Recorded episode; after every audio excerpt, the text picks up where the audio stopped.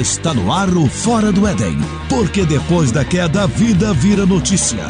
Uma produção do Bibotalk La arca viene singrando los mares diluviales de esta nababesca internet de Mirasol. En esta semana voltamos acá con el Fuera del Eden, el podcast de notícias del portal bibotalk.com. Vocês estão vendo, né? A gente tá tão internacional nos últimos programas que até a abertura em espanhol está fazendo, mas calma, a gente não vai continuar com isso em respeito ao ouvinte brasileiro, em respeito ao, ao, ao, ouvinte que fala espanhol e que deve estar achando isso aqui tudo muito ridículo. Mas é isso. Se você não entendeu o meu portunhol maluco de canas veiras que eu falei antes, este é o Fora do Éden, o podcast de notícias do portal bibotalk.com. E você deve ter reparado aí que esse é um programa com alguma coisa diferente. Pois é, ele não é o programa 29 que vem depois do 28. Por quê? Porque a gente é de humanas, a gente não entende matemática. Esse é o 28.5, 28 e meio. Por quê? Primeiramente, porque era um programa que não era pra ser essa semana, né? Você não tava esperando Fora do Éden. Você tava esperando que aparecia aqui as meninas, tal, trazendo esses temas. E aí vem os caras do Fora do Éden tudo de novo? Pois é, desculpa, mas é o que tem para essa semana. O segundo motivo é que esse programa um e meio, ele tem a ver com Arquinha, tem a ver com os programas curtos, como é o programa de hoje, então é uma homenagem aos velhos tempos, mas tem mais. O programa 30, que vai sair ó, daqui mais ou menos uma, um mês, né? É um programa de número redondo. Tem o zerinho no final. E, bom, programas com zero a gente costuma fazer alguma coisa especial. Não quis antecipar nada, então vamos deixar para você ver o programa 30 quando ele chegar aí. Mas então, hoje, como vocês podem ver, tô sozinho aqui, vou ter que chamar a voz do Google para me fazer companhia aqui nessa parada. Pera. Pera aí. Sozinho nada, meu irmão. Espera aí que negócio é esse Ô, sozinho. Ô, boss, boss, tudo bom? Posso falar com o senhor um negócio? Primeiro, Pera, pera, não, é- não, pera, cara, cara, pera aí, tipo, qualquer um entra na arca, é isso mesmo? Eu nem, eu nem falei não, que não, peraí, abria... não, qualquer um entra na arca, coisas. Primeiro, tem um espanhol aqui dentro. Você chamou alguém, deixou algum boliviano entrar.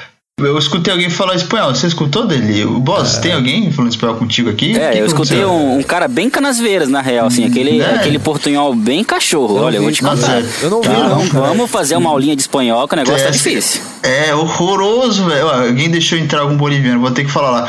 Não sei, talvez seja tá, cada Lima tá, tenha é, falando bom, lá no segundo andar. depois. Ah, mas o que que vocês estão... É clandestino, tá, cara, né? O que que vocês estão fazendo aqui, tipo... É, ô, ô boss, então, você senta aqui, Esses vamos conversar. vocês- trouxeram todos, cara, tipo... Que história é essa, cara? Tipo, cara, a rinite vai atacar, ca- cara. calma, calma, não, calma, calma, calma, calma, calma, ó, ah, vamos que nem o Jack Stripador fazia, por partes. Primeiro, eu e o Deli, a gente tava lá no conversa lá do navio da Arca e a gente tava percebendo que o pessoal tá um pouco satisfeito, né, com, com os podcasts ultimamente. O, o da, se, É por isso que a gente não teve comentário nenhum no último Não. programa? Não, peraí, não, as pessoas não comentam porque elas são preguiçosas. Ah, tá. É, deixa eu falar aqui outra coisa. Então, lembra da. Você lembra da última vez que teve aquele podcast que a galera começou a recomendar os negócios, tudo da hora e tal? A galera começou a se achar importante, entendeu? Ah, lembra? Cara, era legal, mas só tinha coisa chata, cara. Ô, fala baixo, parece ter ouvido. Essa arca aqui é tudo madeira fina, é pallet, não é madeira maciça. Droga. Então, aí eu, eu tava passando lá no conversa e a galera tava ficando meio insatisfeita, sabe? Porque o pessoal tava reclamando que tá vendo muita coisa assim complexa, o pessoal não tá conseguindo entender. Começaram a falar que o Rogério tá com o nariz empinado, agora não quer mais saber de, Eita. de receber recomendação dos ouvintes e tal. Eita. Aí o pessoal. Ditadura, começou- saca? Ditadura? é, o pessoal. É, eu não, eu não queria falar, mas é, você tá com fama de ditador por aí. Eu, o pessoal não tá muito contente, né? Tem uma galera aí de fala russa que não tá curtindo muito esses negócios. Ah, o Erlan. Eu não disse nomes. Você que tá. Eu só, eu só- tô, só soltei. Você que tá. Não confirmei, mas também não neguei. É, eu também ouvi a Internacional tocando mais cedo, sabe, né? Pro, pro estopim. é, isso Começou aí, bem, assim, né? Bem lembrado, bem lembrado. gostam, a gente tá? escutando tá, umas músicas soviéticas. O problema é eu falar mal da Rússia, né? Eu tô falando mal do Putin, a gente tá trazendo aqui as notícias sobre isso, vocês não Rogério, né? tá falando muito alto, cara. Fala baixo. A galera tá meio revoltada, entendeu? Ontem eu, ontem eu já vi gente pegando fogueira. Você sabe, né? Que alguém se der uma fogueira aqui A dentro gente, já tá era, tentando, a né? gente tá tentando evitar uma, uma, que uma revolta aqui dentro da arca. Tu Se sabe que aqui a arca pega fogo rápido. É, meu irmão, meu irmão. Apesar que a gente tá no mar, né? Eu acho que- Arca em fogo. Enfim, whatever. O pessoal eh, pediu encarecidamente para que você, se você pudesse, assim, abrir uma exceção encarecidamente, fazer esse programa hoje uma arca, né? Pra poder, recu- pra- né? É bom porque, assim, às vezes na política a gente tem que ceder, né? Entendo. Então eu, eu achava que era bom você abrir mão do- dessas pautas que você fez. E que pautas que você fez aqui? O que, que é isso aqui? Entrevista? Olha o exemplo, olha, com- olha o exemplo do nosso país, como é que tá, né? Então é melhor você dar uma cedidinha aí e tal, pá, aquele joguinho. Era hoje que a gente ia ter a análise política do Brasil, cara. Não, não, não. a não, entrevista nada a ver, ali com, Nada a ver. poxa, com, com os caras Não, tudo. não. Você, você que sabe. Eu, se eu fosse você, eu faria. Olha, ah, uma semana, né? Ok, a gente deixa as notícias grandes para pro programa de, de duas quinzenas. Eu já tinha falado mesmo que queria fazer um programa Aham. mais curto hoje. Eu acho que Entendi. eu acho que às vezes a gente realmente tem que ceder em prol do bem maior, assim, das, daquilo que as pessoas querem, daquilo que os ouvintes esperam nós. Então, mas o que, que vocês têm aí? Quem é que mandou um livro? Quem é que mandou. O, o, o que, que o pessoal mandou aí? Deli, por favor. Você tá com a pilha Tá, maior. primeiro a gente vai começar com a. A gente vai começar aqui com a recomendação do nosso ouvinte, o. O Vitor. Ele Vitor mandou Paiva. uma recomendaçãozinha aqui. É, Vitor, um ouvinte bem assíduo do Ele Telegram. coloca o óculos pra enxergar, por favor. Senão você não enxerga. tá, desculpa, é que é todo difícil. Enfim, ele mandou uma- uma- um livrozinho, vamos ouvir aí a indicação dele que ele mandou por áudio.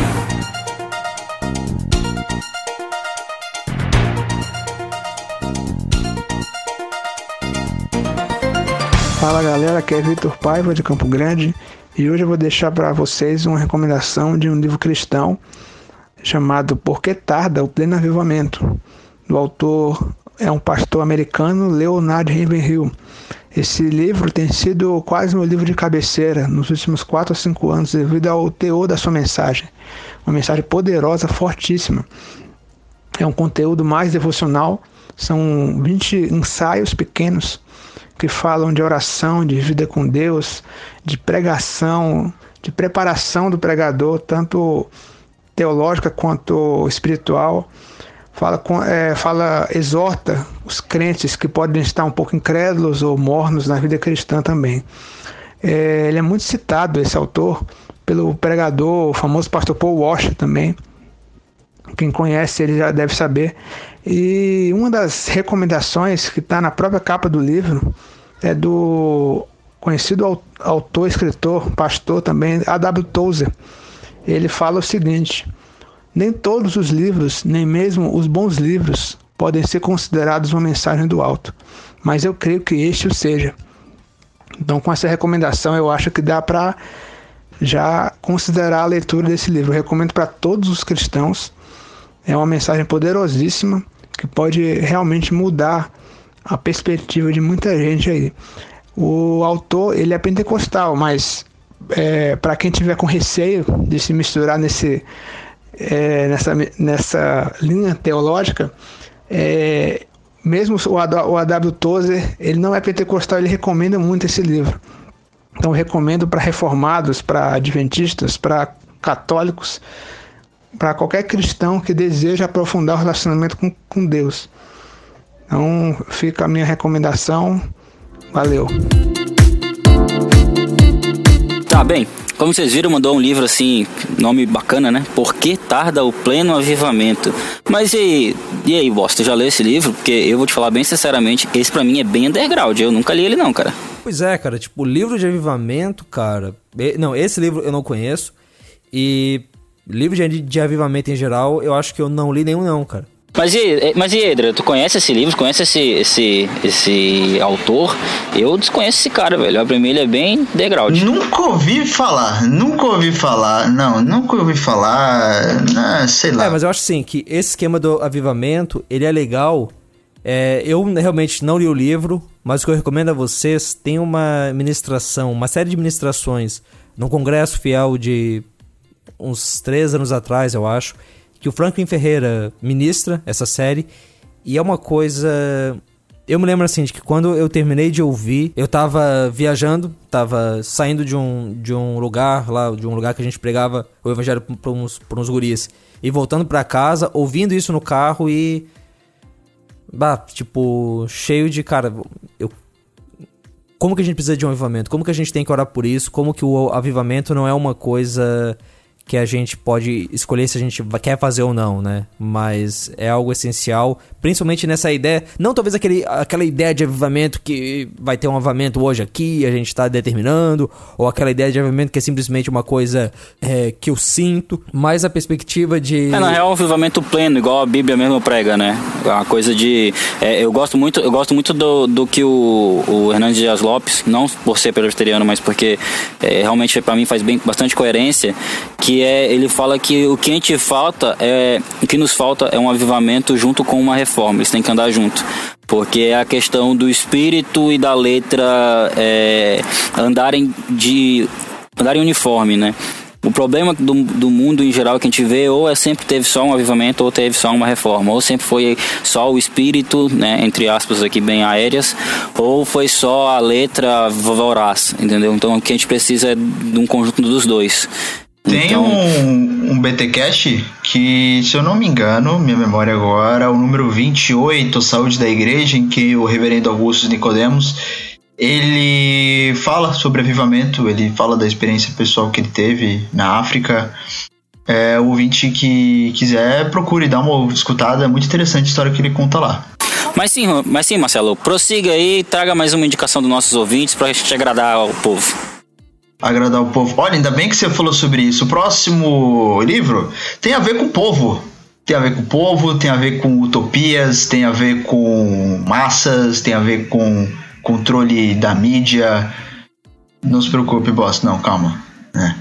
É, o livro é do comunista, quer dizer, do ouvinte Pedro Lucas. Não, deixa. Ele... Pera, não fala. Isso, é. O Pedro Lucas não fala que livro que é. Vamos deixar o Pedro Lucas falar pra gente nesse áudio aí.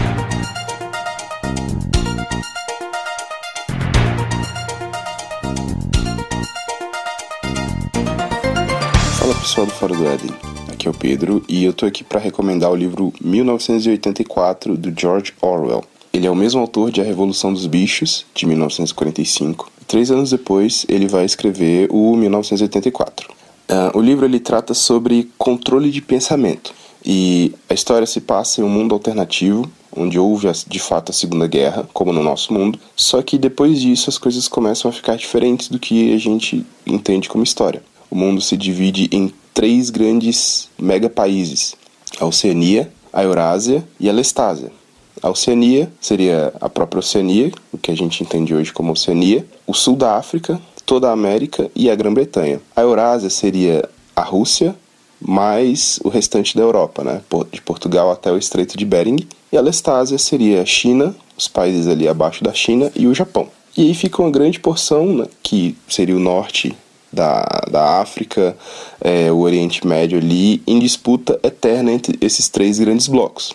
A história ela vai se passar na Oceania, e a Oceania teve uma revolução que alterou a vida das pessoas. E o, é, o partido tomou o controle governamental da Oceania. Ah, depois da revolução, o partido instaurou uma ordem social. E no topo dessa pirâmide de estrutura social está o Grande Irmão, ou, olha só, Big Brother.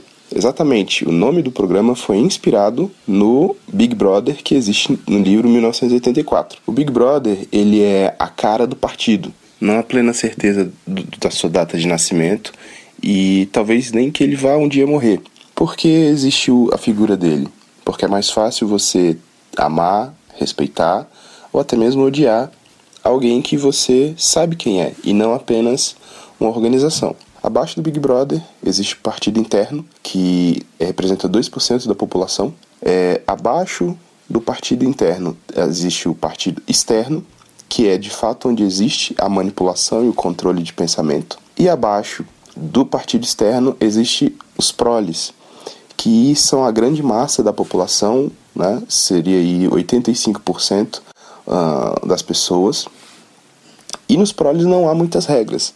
Eles podem ter várias mulheres, eles podem andar pelados na rua, mas eles são a, o, a força de trabalho deste mundo. E nesse contexto a gente começa a acompanhar a vida do personagem Winston Smith. Ele é um membro do partido externo, trabalha no Ministério da Verdade É, ele, ele é um, um braço estatal, né, como todo partido externo. O dilema dele é que ele não acredita em tudo que o partido fala, como aparentemente todas as outras pessoas fazem. E ele tem a lembrança dele, a memória dele, para comprovar que uh, ele de fato sabe que o partido está mentindo. Só que aparentemente ninguém se lembra mais de nada. Então existe esse viés da manipulação da história.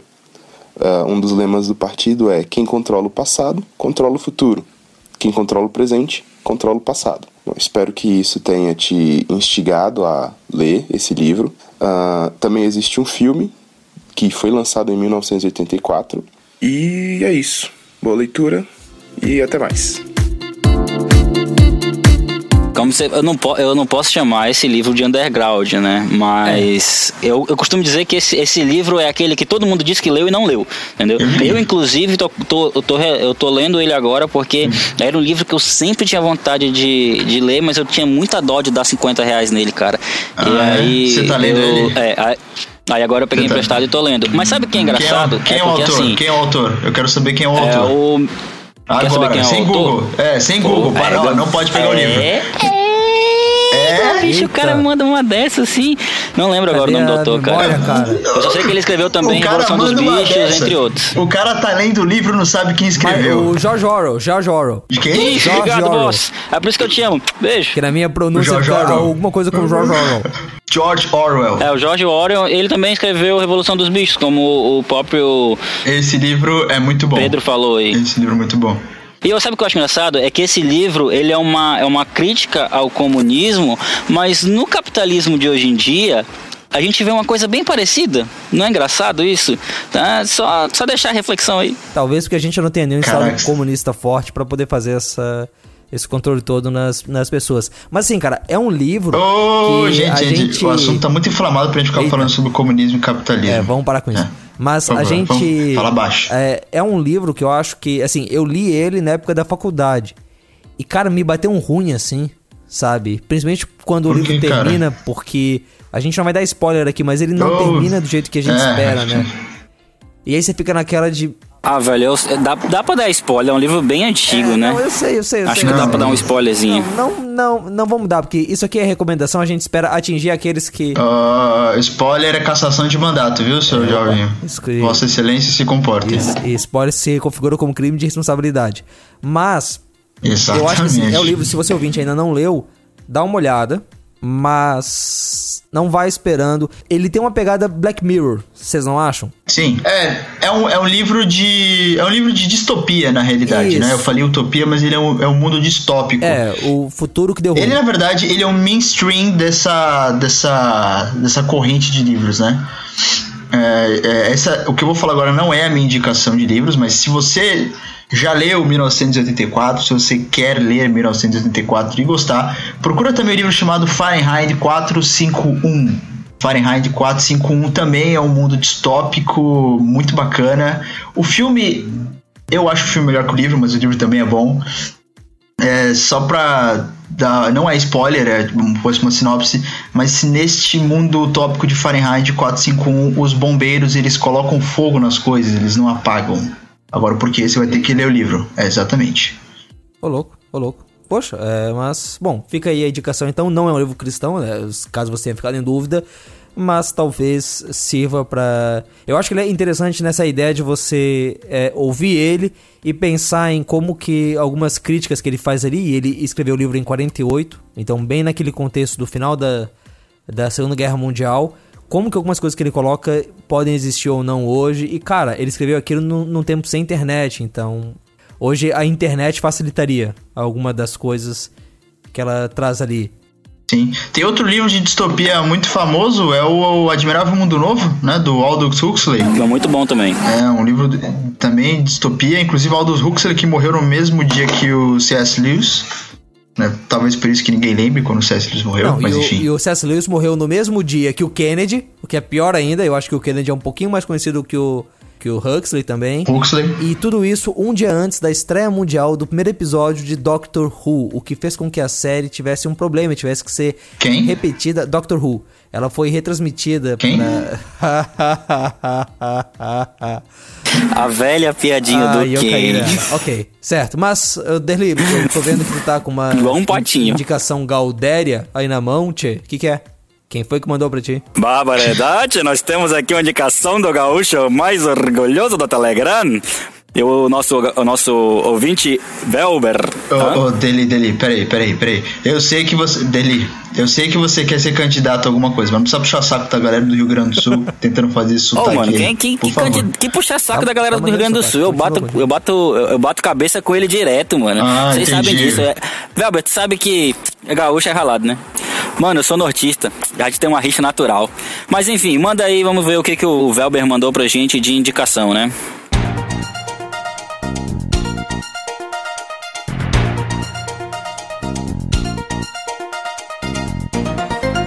Dia, boa tarde, boa noite, galera do FD. Aqui é o Elber, direto de Gravataí, Rio Grande do Sul.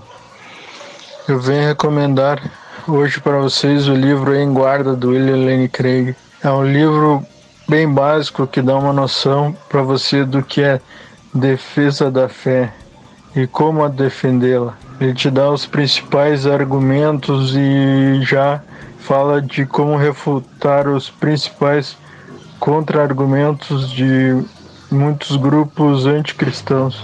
Tem uma parte que me chamou bastante atenção no começo do livro sobre a necessidade do debate saudável. Apesar de alguns ateus dizerem que William Lane Craig gosta de ganhar os debates no grito, acho que isso é na verdade uma falácia, porque na verdade eu acho que o que eles não conseguem é, é rebater o argumento dele se mantendo dentro do argumento. Eles têm que fugir para contra-argumentar. Então acho que é nisso que o livro fala e é nisso e é assim que ele ensina a gente a se preparar para defender a nossa fé.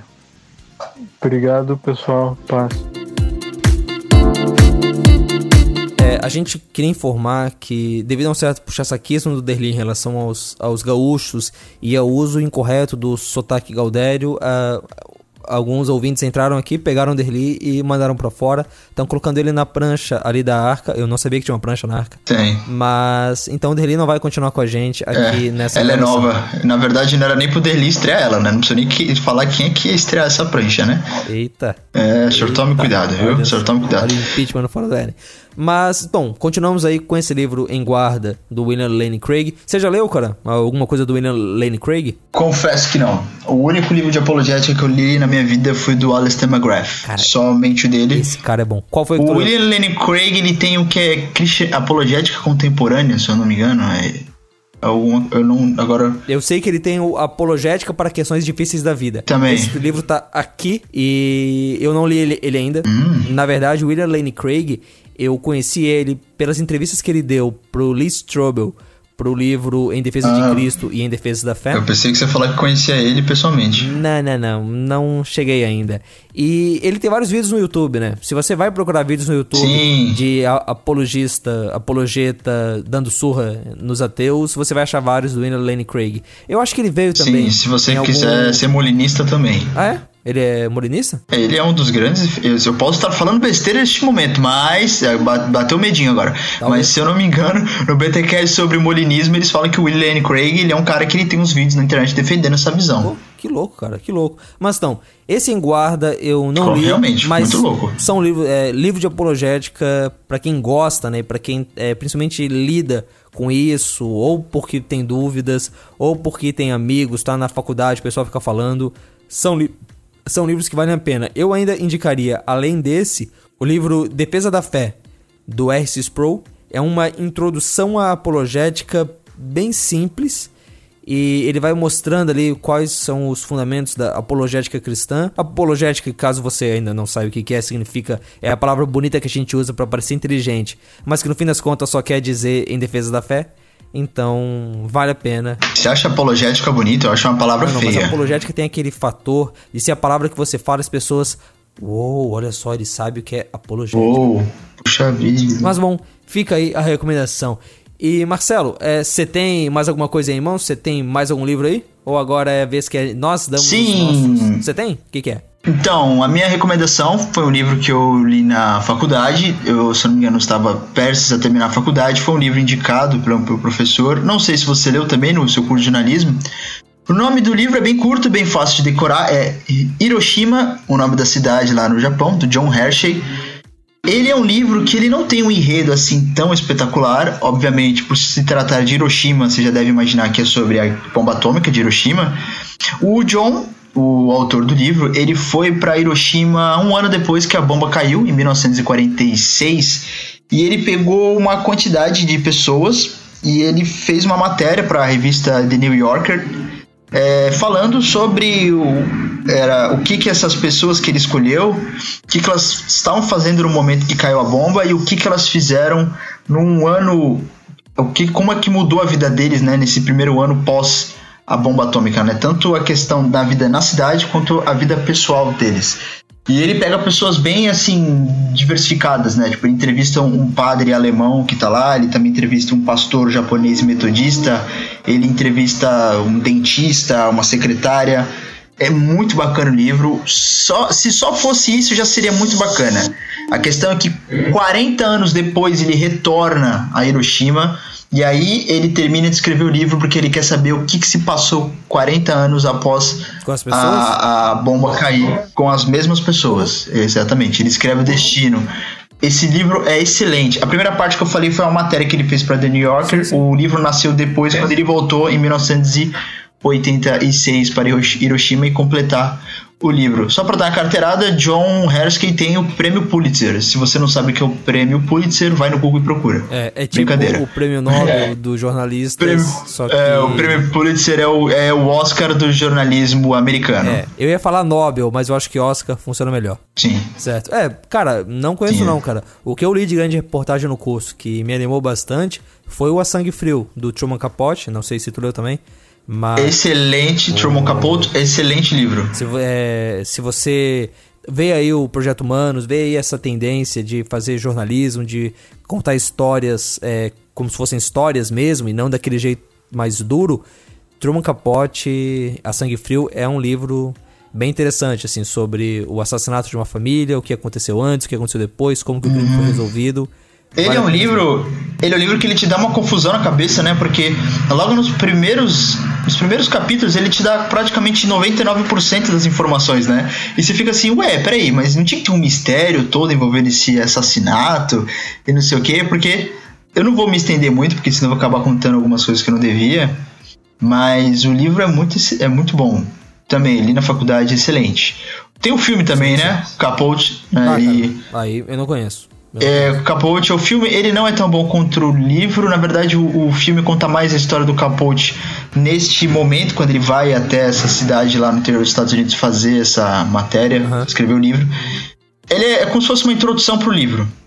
Entendeu? Se você tiver aí com preguiça de comprar o livro, assiste o filme que eu acho que você assistindo o filme você vai ter vontade de querer ler. Tomara, legal, legal. Mas bom, é, e a minha recomendação então, para já que todo mundo quer recomendação, os ouvintes pedem, o povo clama por isso, eu vou recomendar. Ah, é, como... como... ser um populista. Exatamente. Getúlio Vargas. Exatamente. Oi? Eu vou recomendar um livro. É, ele é um livro que eu achei ele numa. Sabe aqueles sebos que na verdade é uma mesa onde tem vários livros em cima e o pessoal fica torcendo para alguém comprar? E que normalmente nas universidades tem vários livros de esoterismo e o poder dos, dos cristais ah, e tudo mais.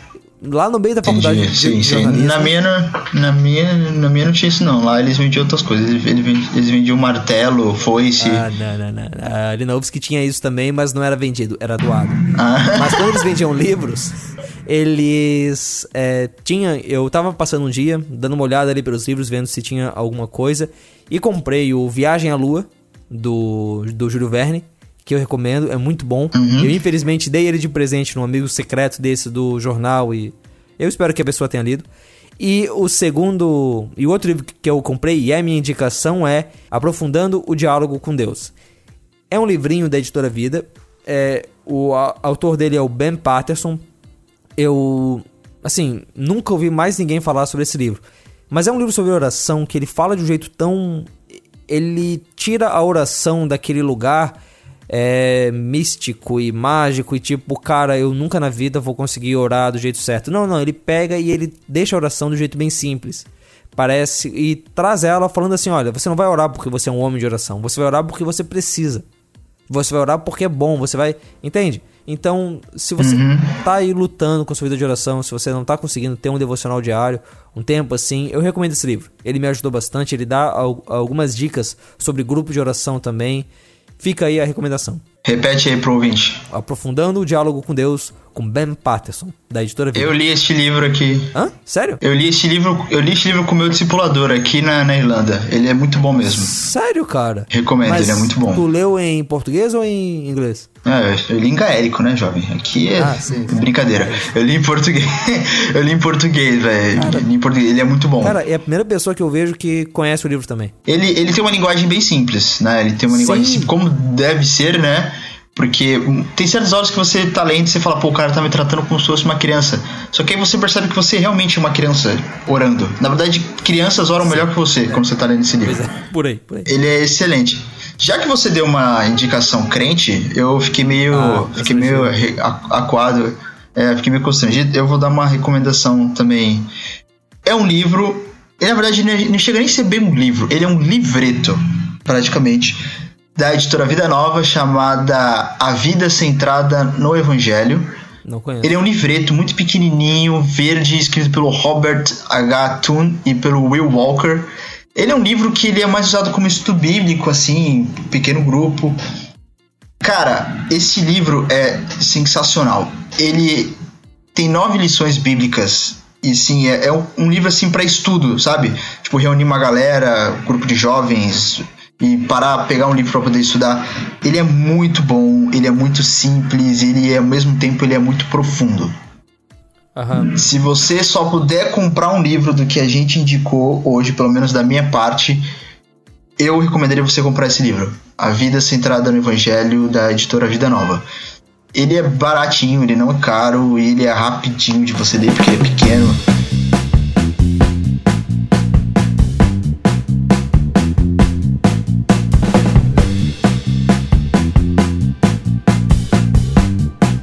Mas então, pessoal, essas foram as nossas indicações, indicações que os ouvintes mandaram, os ouvintes pediram, os ouvintes mandaram e a gente entrega para vocês e torce que vocês, que esses livros uh, não aumentem a ansiedade e vocês fiquem pensando quanta coisa que tem para ler ainda. Mas possam talvez pegar um, dois desses aí, se animarem, se divertirem e se edificarem com a leitura deles. Esse foi então mais o Fora do Éden. Fora do Éden dessa vez mais curto, Fora do Éden dessa vez sem notícia. Eu sei que você está esperando a gente falar sobre a loucura toda aí no Brasil, mas por um lado eu acho que a gente não tem nada muito fixo, né? Então a gente fala de uma coisa hoje, amanhã já é passado e por outro, bom. Não, a gente tá na arca, a gente tá, a gente tá alheio, a gente não tá, a gente Isso, não tá gente, no continente. A, gente tá em águas, em águas continentais, aliás, em águas internacionais e não Águas vamos... internacionais, águas continentais é complicado, Exatamente, hein, boss? Exatamente, gosto bastante de geografia. Mas é isso, pessoal. Ficamos com mais programa. Marcelo, obrigado aí por ter aparecido com a gente. Cara, eu que agradeço, adorei participar aqui do, do programa. Gostei muito das recomendações, anotei, vou procurar. Se eu, no final do mês sobrar dinheiro, eu prometo que eu compro. E ah, deixa eu falar um negócio se você ouvinte. Se você comprou algum livro do que a gente indicou, é, manda o que você achou do livro pra gente, um feedback, um áudio. Quem sabe aparece no próximo programa de indicações, no próximo Fora do Éden. Manda um comentário em áudio pra gente. Eu sei que áudio é mais rápido, né, do que escrever. E eu já tô cansando de pedir Sim. pra vocês mandarem comentários, né? Porque, né? Tá, tá osso. Né? Hoje o programa zero comentários, aí, turminha. Aí, ó. Foi feio, velho. É, ó, tá vendo? É, o, o, gente... o boss. É melhor a gente acelerar porque o dele já tá quase dentro da água ali galera tá inflamada. Tá, beleza, então é isso, pessoal. A gente vai lá salvar o Derli aqui nos coisa. Esse é o Mais o Fora do Enem. Na semana que vem, aí sim, prometo para vocês, vocês não vão ter a gente aqui e vão ter o lado a lado chegando com toda elegância e sabedoria, trazendo para vocês mais uma, mais um programa aí, mais uma baita discussão. Abraços e até daqui a 15 dias com mais um Fora do Éden. Você acabou de ouvir o Fora do Éden uma produção do site e podcast Bibotalk.